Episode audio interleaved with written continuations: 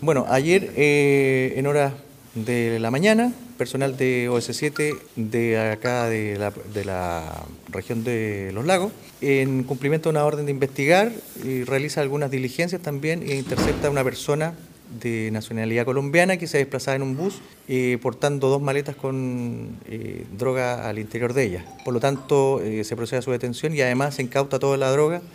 y será remitida al Instituto, al Servicio de Salud de, de acá.